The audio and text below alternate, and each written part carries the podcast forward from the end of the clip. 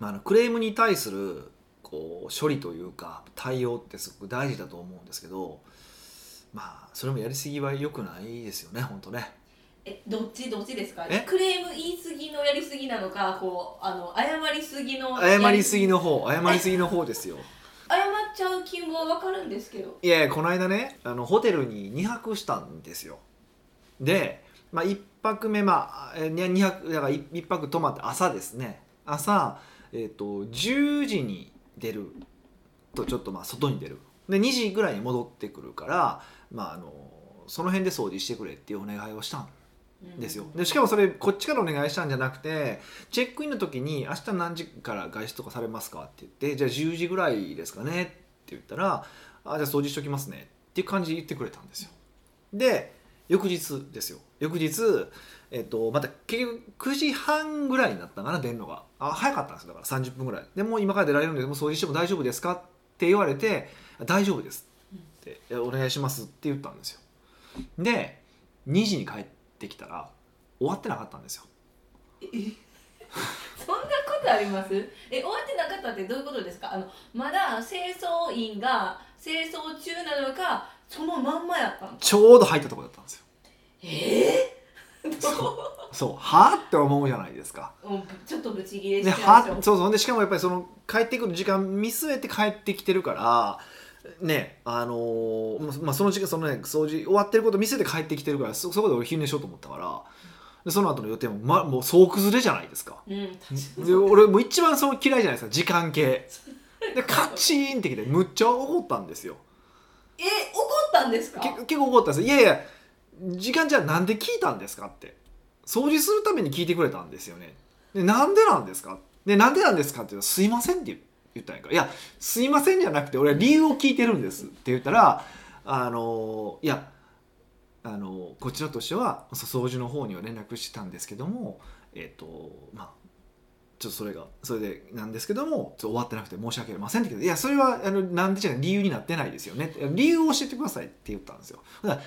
あのいやまだお同じこと言ったんですよでってことは連携がうまくいってなかったことですよねって言ったらいや連携はまあ言ってたんですけどねって言いよったんですよまたえもうイラッといやいやちゃうやんそれは連携うまくいってないってことやんってそれあれでしょだから言ったら夏休みの宿題をうんやったけど家に忘れてきましたって言ってるのと同じことじゃないですかいや言い訳言い訳的にはいやこっちはもうやるやったけどもあー結果出せてませんっていう意味で言うと一緒じゃないですかいや伝えた我々は伝えましたとうんでも掃除側が終わってなかったんですってそれって別にそ のその宿題と同じロジックじゃないですか、うんでもそのよう多席にて多席というか身内打ったなみたいな感じそうそうそうそういじゃなやいいやでもそれも連携がうまくいってないやわけやからですかはいこっちとしてはいやなんでうまくいってなかったのかをちゃんと理由を確認したいしうんまあ納得したいからねでそれでえっと今後はこうしますので申し訳ありませんだったら全然構わないんですけど、まあ、その辺がなかったのでまだ余計イラッとしてまた吠え「たんそうですかもうなんやねん」と「いやでも途中でもうもうええわ」って言って「もう松が早うして」って言ってで、まあ、もう仕方がないからちょっとまあ読読もうと思った本があったんでそれ読んだりとかして待ってたんですけどでまあそれはそれで終わったんですよ一応。うん、よかった。はい。掃除ちゃんと終わってくれたんや。いやでも結構結構かかりましたよ20分30分かかったんででえーでそのまたそれ待ってる間にでまたこの上の人間が来たんですよまあ謝りに怒ってるそうそうで上の人間に聞いてもまた連携の話になっていやあのこちらとしては伝えたんですけどで同じこと言いよるこいつらなんやねんと思ってはいもう殴っとるかなと思ったんですけどだから自分たちサイドじゃないよって言いたかった。なんかそうなんでしょうねそうそうほんでであのいやもしよかったらあのそうクラブラウンジの方でドリンクご用意しますんでそちらでって言われて「いやもうもういいからそれより急いで」って言ってうんで、まあ、結局ラウンジでそのその場のねラウンジで待ってでも終わって終わったんですよそうそうそうででその後ですよその後まあもうでちょっと昼寝して昼寝したかったから昼寝してでちょっとプール行こうと思ってでプール行ったんですよでプール行ったらたまたまその、えーまあ、支配人なんやろなたまえそう偉いそのあ後で謝りに来た方うんうがんいてたんですようんでその人がバーってその僕らのそのまあ荷物を置いてるところに来てであの先ほどすいませんでしたとでもしよかったらここのドリンクあの無料にしますんでよかったら飲んでくださいってはい言われたんですよでまあまあそれはありがたいから別にまあもらうじゃないですか、はでそれはまあ、まあ、いただいたんですうんうんでいただいたんですけどでその後もねその必ず僕部屋に戻る時にフロントの前を通らないといけないんですけどそのフロントの前通るたびにまあ多分係の人違うからなんやけどそのひとたびひとたびにあの「さっきはすいませんでした」ってめっちゃ言われるんですよ。いやいやいやもう終わってるやんと。蒸し返すなよってそうそうそうそううそう終わってるやんと。でで翌朝また帰ろうと思ったらまだ支配人が来て「今日もうすいませんでしたもうもうええって もう俺どんだけややこしいクレーマーやねん」みたいな「そうやったんでしょういねやいやそこで怒っただけやからそそこはしつこく言ってないんですよまあまあまあそうなんですけだどからすっごいこれクレーマー扱いじゃないですか旗から見たらね そうそうそう会社の人はそうめっちゃややこしいやつ扱いじゃないですかいやクレーム処理もやっぱ過剰すぎるのよくないよねと思ってああそうです ねいやほんまいやもうなんか途中から俺が悪いことしたんかなと思い始めてきてあそのためになんかいじめてると思って新たなクレームそうそうそうそうそ処理じゃないですうかもう申し訳なくするっていう、へえいや多分ねだからそのことでその毛があってねうんでその僕ね何ヶ月前か34ヶ月ぐらい前にそのホテル泊まってるんですよお気に病の人もそんなそうそうですででその時はいやその時はもう全然怒るようなことじゃなくてまあ部屋に着きました案内されて着きましたでその後に20分ぐらいして突然来たんですよコンコンって。でどうしたんですかって来たら「いやすいませんと」あの掃除は終わってたんですけどその最終チェックは終わってませんでしたえでもしよかったらあの部屋変更しますんでって言われたんですけど別に最終チェック終わってないから部屋交換してって言わないじゃないですかいやもう全然いいですもう全然いいですそんなもうあのもう荷物も広げたし面倒くさいしうんもう入ってしまったまた掃除するのが大変やしもう全然いいですよって言って「ああすすいません」みたいな感じだったんですよで結局どこが終わってないかそのチェックができてないかなと思って見たらあのお風呂場とかのあのなんていうんですかあのな流れるところのはい排水口の蓋が開いてたんですよ、あえあのくじくじペッとかするところのあのちょっとあの洗い場の方のあお風呂の洗い場の方のが開いてた開いてたら閉めるだけじゃいやもうこうパタッと立てかけてあったんですよ要はい中掃除してやったから多分立ててたんでしょうねだからそれ直しただけなんですよ 別にあなんやったら俺それ初め見た時あ掃除おばちゃん忘れててんなぐらいだっただったんですようんうんうんうんでそれで終わったんですよ終わったんですけどえっとその後にはいあのもう一回なんかあそれそれあのその後かなにあまたそのフロントロビーでその支配人的な人に会ったんですよで本当先ほど申し訳ありませんでしたって言われてでもしよかったらあのプライベート風呂がうちあるんであのそちらあの無料で入れていただけますんでっええそれ嬉しいて言ってまあそのプライベート風呂を入らせていただいたんあですそこはそうそう好意に甘えてえーまあ、まあ甘えたんですけどでそれもその時もあの会うたび会うたび「すいませんでした」って言われて俺も3日間ずっと謝りつその時2泊したんですけど3日間ずっと謝り続けられて帰る時も「すいませんでした」って言われてでえ「ほんま過剰やなここ」って言ってたんですけどおー相変わらず過剰だったんですよそれあの顧客満足とだだ下げですだよ、ね、だ下げですよねえそれ気づかないんですかね謝ることで気にかけてるよっていうアプローチをしたいのか多分そういうことだったと思うんですけどいやいやそれだったらなんかアプローチ仕方あるじゃないですかそう今日楽しんでいただけてますかとかなんかねあ会社的にコミッションちょっとびっくりしましたねあれほんまどんだけ謝ってくんねんと思ってえー、でもそれ総支配人の人が謝る気質なんですかねだから部下たちもなんかごめんなさいごめんなさいみたいな感じになるんですか、まあ多分そういうスタンスなんでしょうねおそらくおそらくあーやっぱトップですよえトップいやのそあうりそ方うそうトップで組織が変わると思いますけどいやあれは そうだからほんまなんかちょっと俺ややこしいやつだったんかなってえもうそこのホテル、ブラックリスト入ってるんちゃいますはい僕ですかえ俺入ることある俺えブラックリストってそういう悪い意味じゃないけどいやこの方には結構粗相を起こしてるからうん手厚くもてなしてみたいななんか要注意人物みたいなじゃあ次ぐらいはなんかすんごいフルーツとかフルーツ盛りとかありますかね いやもう一回掃除してないとかあるかもしれないいやでもまあもういけへんけどね多分えそれはその2回のあの謝れたのが嫌ですかいやいやそういうことじゃなくて割と良かったんですけどいやもうその土地に行くかどうかっていうへえアクセスしにくいんですねじゃあちょちょっとアクセス離れしてるアクセスが悪いところだったんでまあまあまあまあ、まあ、なかなかいかんと思うけどでもいやでもその場所にその辺に行きますって言ったら多分僕そこ進めると思いますあそこあそこはいいよって言ってえみんなになんか起こしてからクレーム言ってあそうクレーム言ったららそういっぱいもらえるよって言っといてもいいかもしれんけどよは あかんでいいそうだからなんかたまにほらホテルってあのアンケート届くじゃないですかはいはい滞在どうでしたかってそう後でしたあれが来たらなんかそう書いたろうと思ったんですけど届かなかったんでええそれあのやっぱあのあえて送ってないじゃんやばいから絶対書いてくるからあのマイナスポイントになるから送らんかったんちゃいますねでも基あ本の的に謝りすぎ勘弁してほしいって送るのそれってあの本部的にってどうなんでしょうねマイナスなんかなあープラスなんかなどっちなんでしょうね謝りすぎえーヒデさんがトップでそういうアンケートを見たらどう思うんですかまあでも言う多分謝りすぎでも言うでしょうね謝りすぎってなんやねんっていうのは 多分意味のない謝りってことですよねあの「すいませんは」うんまあ意味のないというかなんかなんやろ恐縮させるというかうん要は気持ちよく過ごさせるのはある意味ホテルなわけじゃないですかまあまあそれはどんなビジネスでも同じだと思いますようん気持ちよくねっていうのはでそこでうんまあ良かれと思ってやってるのはすごくわかるんですけどそうすることによって居心地を悪くさせてしまってるっていう認識がないんかなっていうのはちょっと気になりましたうーんうんなんかうんそうだからそこ、まあ、どうどう取ってんのかわ正直わかんないですよ僕もうんわかんないですけどそういう認識です、うんうんまあ難しいなって思ったっていう、まあ、それぐらいの話なんですけどねクレームを言ってる時にはいえ落としどころが分からへんくなってくる時ないですかああよくあるあるあるってどうやったらいいんやろうっていつも思うんですよねいやだから僕はだからちゃんと理由を聞きたいんですよなんでそうなったかなんでそうなったのかっていうこととその改善策をどうしようと思ってるのか聞きたいだけなんですよ別 に改善策までですかもう上司やん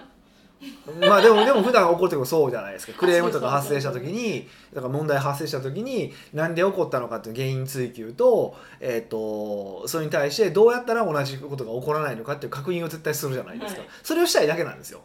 でも多分それマニュアル的には間違っててあのなんていうかその多分向こうのマニュアル的には多分謝りなさいだと思うんですよで僕は冷静に喋ってるつもりなんでし別に喋喋ったし冷静に喋ったけど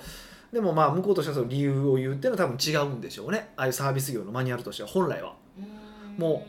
間髪です申し訳ありませんっていや申し訳ありませんが欲しいわけじゃなくてって言ってるんだあけどーそうそうそうそうそうはいはいはい理由と前後者が聞きたいだけだからっていう話をしててはいなんか逆にだからそれでもうイラッとするんですよねなんで理由言えへんねんって理由言えよって思っててちゃんとその的を得た理由を言えよって思ってうてんそのまとえた理由が分からんからとりあえず謝るそうそうっていう感じに見えるんですよ僕からするとそうちゃいますかどうなんでしょうねでもでもやっぱりクレーム対応マニュアル的なものを見て大体謝りましょうなんですよねなんか何か言われた時に、えっと申し、訳ござ口いませんがたりしないとか理由を言わないって結構多いんですよ確かに理由を言わずずっと謝り続けるってことですかなんかうんとそのまあ、うんまあ、理由を言わないせやななんかそこから付け入れられるみたいな感じの言い方ですよねうーんうんうんこうこうこうこういう理由できませんでしたじゃあこの理由潰せばできるんですよねとかなんかそういうこと言われるとかなんかそんな感じだとは思うんですけど僕よくわかんないですよああ逆にあの詰めてこられるみたいな、うんそうそうそうでもそんなつもりないんじゃないですかまあまあえほまあおかしいクレーマーがいっぱいこの世の中がおるからヒデさんじゃなくてそううそうそうそうそうまあそうそうなんそういう人に引っかからないようだに、まあそうなんだと思うんですけどにしてもあれはすぐ謝りすぎやろうと思ってあすぐもう間髪入れず申し訳ございません言ったなと思ってうーんあ一番最初の発発発言は、まず謝って申し訳ございませんでしたそれはそうそうだと思うよでこうこう確かにでもなんか言われた時にクレーム謝ってからなんで怒ったかともうまあ普改通善普策通うち言うでしょうちらもクレームのメールもらったら絶対それを返し方するじゃないですかそうですね今後こうならないようにそうこうこうこういうふうにしますとかっていうまあそれがうまく機能するかは別としても一応そういう伝え方をするはずなんですよだからちょっと不思議やなって思ったっていううんまあでも難しいんですよまあクレームとかその人によっては例えば金品をこう巻き上げようと思ってる人もいてるだろうからええそれ目的で言う人もいてるわけじゃないですか、あまーあ、だからそういう人が現れるようなとホテルでもないしグレードのホテルでもない しあーそうそうそうですよねそうですよねだからちょっとねまあもうちょっと考えてよって思ったのはありましたとさっていうお話で したもうそれおこの音声送りましょうか送りたいと思います本当北岡秀樹の奥越えポッドキャスト奥越えポッドキャストは仕事だけじゃない人生を味わい尽くしたい社長を応援します改めまして北岡ですミカですはい今回のご質問は今回はうん最近懇親会とかでちょはいっと聞いた話なんですけど、はいはいはいファッションセンスってどうやってなんていうか伸ばしていくはあはあはあはあんですかみたいなはそういうファッションについてよく聞くなって最近私が思ったんですよあファッショニスタ北岡に対してそう そうだからだから直接ヒデさんに言ったらもうすぐこんな買いに行きましょうってなったら怖いじゃないですかだっていくら用意しなあかんのってなるじゃないですかそうなんですかえだからあのこうポッドキャストで 聞こうって思いましたああそうなんやいやちょっと一緒に行きましょうって言って買ったら一番早いですねえそうですけど、はなんて言うんですかそういうファッションコンサルとか受けたことない人からしたらそれもちょっと怖くないですかえほんまにこれ着るんかなとかあるじゃないですかいまあそうですねフそうァッですションスキルをえどうやってヒデさんは鍛えていってるんですかいやでも僕うんまあ昔からそんなに悪い方ではむそのむちゃくちゃ悪いとかダサいとかは多分なかったと思うんですけど、けど割と多分僕はどっちかというと言いなりになってきたとと思います誰のですかいろんな人だって初めは大学生の時に付き合ってた彼女がいててその大学生の時のその彼女に結構一緒に服買いに行く時はついてきてもらっててまあでもその時ちょっとまあなんか変なこだわりがあってここのブランドじゃないと嫌やとか変なこだわりがあったりとかしたからなんかそういう時からこだわりがうん そうでもそこでやっぱ変化は悪かったけどやっぱりそこからあの例えばファッションコンサルについてねあのお願いして買うようになったりとかあとまあまたねその後とかにもだからいろんな方に聞いたりとかしてあの一緒にそれこそやっぱ一緒に買いに行って僕がセンスがいいなと思ってる人っていてるじゃないですか、はいそういう人に一緒に買い物行ってお願いして行ってもらってで買うとかじゃないですかね。うーんあともしくはそのその人と一緒に雑誌見たりとか一緒雑に誌でこれがいいこれがいいってこうあのそのいいやつだけ、まあ、当時本だったんで本に付箋つけたりとか今だったらまあ電子書籍があるから全部こう写真撮っといて保存しておいたりとかしてへえでこうなんか集めていく感じですね自分が撮ってとか周りにとってかっこいいと思うものがどういうものかって集めていくとだんだん傾向が見えてくるじゃないですか、うんうんうんう、うんんっていうのをやっていく感じですかね基本的には。あのむそのファッションコンサルをつけようって思ったきっかけってあるんですか、うーんまあ昔から僕どっちかというと見た目をすごく気にするタイプうんうん、の人間だったんでどうやねうんでで友人がまあ受けたんですよへえは初めそういうのがあるんですね最近はちょっと結構よく聞くけど昔やったらその流行ってました10年10年ってことないないんか78年ぐらい前かにえっと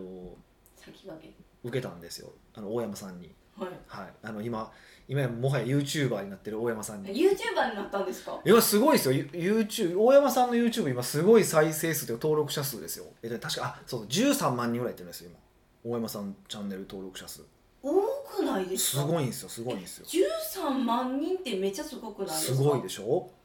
えどうやでったらそそうだからもうほぼ YouTuber 化してるんです よどっちかっていうとも路う線変更もうなんかそうそうそうそうでも当時はまあ全然そんなんじゃなくて細々細々とそのファッションコンサルをささされてたんですよでその時にある方、まあ、僕の結構仲いい友達が「やってすごいよかったから北岡さんも行きましょうよ」って言って行き始めたのが一番初めなんですよへえじゃあちょ友人からの紹介そうそううそうそうでその人もでもネットで見つけたって言ってましたけどねえ当時まだそういうのにいなかった何人かいましたけどどっちかっていうと女性がやってるあのイメージコンサルに近しい感じ顔にどの色が似合うのかとかああーのまあありますよあのね春夏秋、ね、スプリングカラーとかっていうのをやってたりとかする人だったんでうん男性がやっててしかも買い物の動向って意外とまだ少なかったなかったんですよへ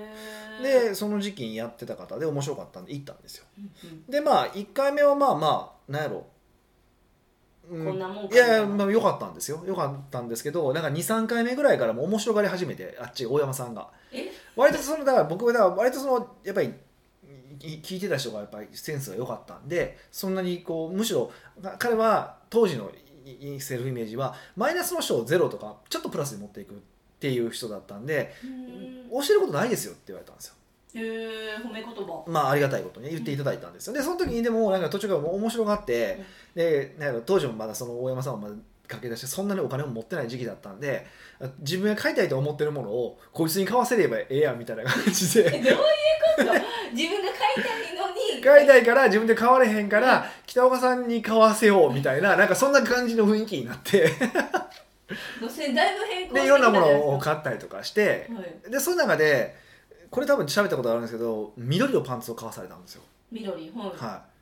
い、でいや緑ってと思ったんですけどうん入ったら意外といけていけるやんってなってその辺がちょっともう目覚め始めてぼ自分でってこと僕がすっごい目覚め始めてでこういう系のファッションずっと見始め、まあ、イタリア系のファッションだったんですけどを見始めたっていうのが始まりなんですよね。うーん自分で結局興味持ったんですやっぱ興味たやっぱ持たないと難しいですよね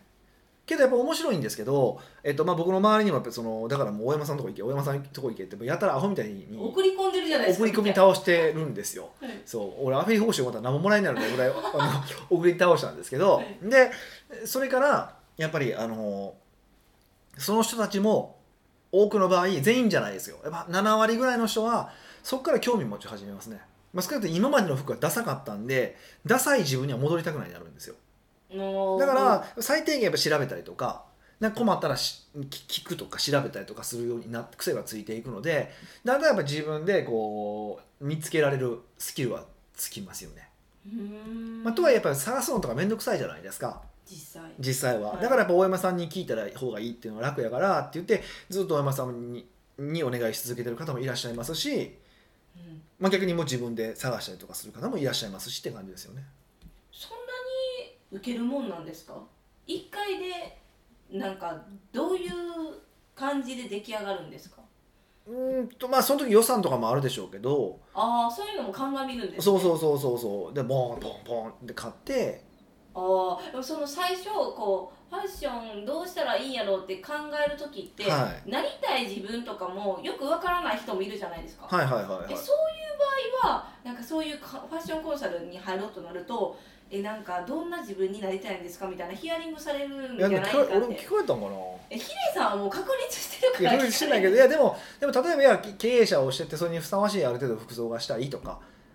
経営者のあー経営者でまあがっちりスーツじゃないんだけどもあのちゃんとこう堂々としてる見られたりとかその程度で全然良かったりとかするしイメージで全然いいからへーどうなりたいのではなくてもでだんだんやっぱりやっていく中で見つかっていくしこういうのが好き嫌いとかも出てくるじゃないですか。ああ自分の好みってことですそかうそうそうそういうのもあるからあのーそうそうあのっていうぐらいでいいと思いますようーんで実際最近その僕なんかはえっとまあ今大山さんじゃなくて、まあ、僕自身探してるんですけど最近ちょっとちょこちょこっと、えっとまあ、ある女性のあのコンサルタントつけてるんですよへー買い物行く時に、まあ、お願いして一緒に来てもらったりとかあと既存で持ってる服とかの組み合わせを変えてもらったりとかはいしてて多分僕のインスタなんか見てもらうと多分最近のシャあの服装の感じ、まあ、カジュアルちょちょっとまあ今コロナ禍でジャケットあんまり着いひんからってまあってカジュアルっぽくなってるのもあるんですけどでもやっぱりちょっと僕では今までしなかったような色の合わせ方とかをやっぱするようになったんですよ。うーんでそれはその女性のやっぱファッションコンサルのおかげでやっぱちょっとまたなんていうのかなやっぱ男性のかっこいいと女性から見るかっこいいってやっぱちょっと微妙に違うんですよね。うーんなんとなくわかるそうそうな男性ってどっちかっていうとこう例えば上黒 T で下白パンでこうパキパキって色を分かれてるとかやっぱそういうのを好むんですけど女性ってどっちかっていうとこう単色の濃淡で楽しむみたいなうーん感じなんですよね。でそれでいくと、まあ、僕女子受けしたいんでうんもうそ根源そこですそうじゃないですか何があってもで多分ほとんどの方は女子受けしたいと思うんですよ。で多分女子受けす、えっと、男性受けするファッションは女子受けはしないですけど女子受けするファッションは男性受けするんですよやっぱり。へーまあまあ男性ってあんまりおしゃれのこと分からないからおしゃれですねって言ってもらえってことかどっちどっちかっていうとう、ーんだったら女性に合わせた方が得なんです最大公約数的に言うとそうですね網羅されてるそうそうってでいうふうに考えたら女性のコンサルタントの方がいいよなってのも思ってて、まあ、たまたまちょっとそれ知り合った知り合ってやってもらってよかったから結構今最近その人になんか買い物行く時についてきてもらったりとかいうふうな感じでやってますね。へーへー最初から異性じゃなくて同性の方がやりやすいとかはなかったあるんですかねうーんいやまあタイプにもよるんでしょうけどねでもその人はなやっぱり割となんか今までも、まあ、ふ服飾の専門学校かなんか出てたりとかしてるし、うんなんか結構今までもずずっと結構エグゼクティブとの仕事をすることが結構多かったからやっはいぱりよよく分かってくれてるっていうのもあるしへーで何なんですかねこの間すごいなと思ったんですけど僕ちょっと別の方紹介したんですよはいで紹介した時にあのーなんか買い物したんですけど聞いたらびっくりしてうん1週間分フルコーディネートで5万ですっていやほんま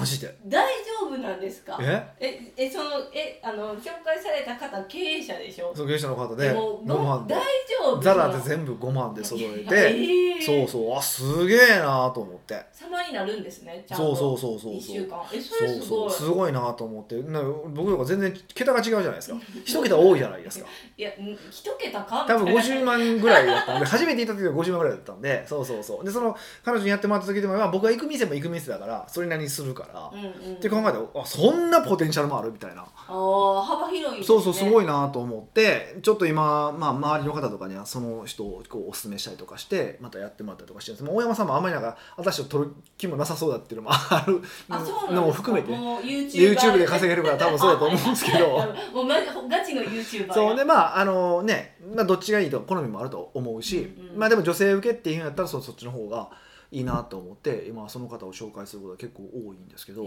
へーうんえいうかあのヒデさんがファッションコンサルすればって思ったんですけど、もちろんなんかすることもありますよまあ、ヒデさんとするじゃなくて覚悟いるからでもまあ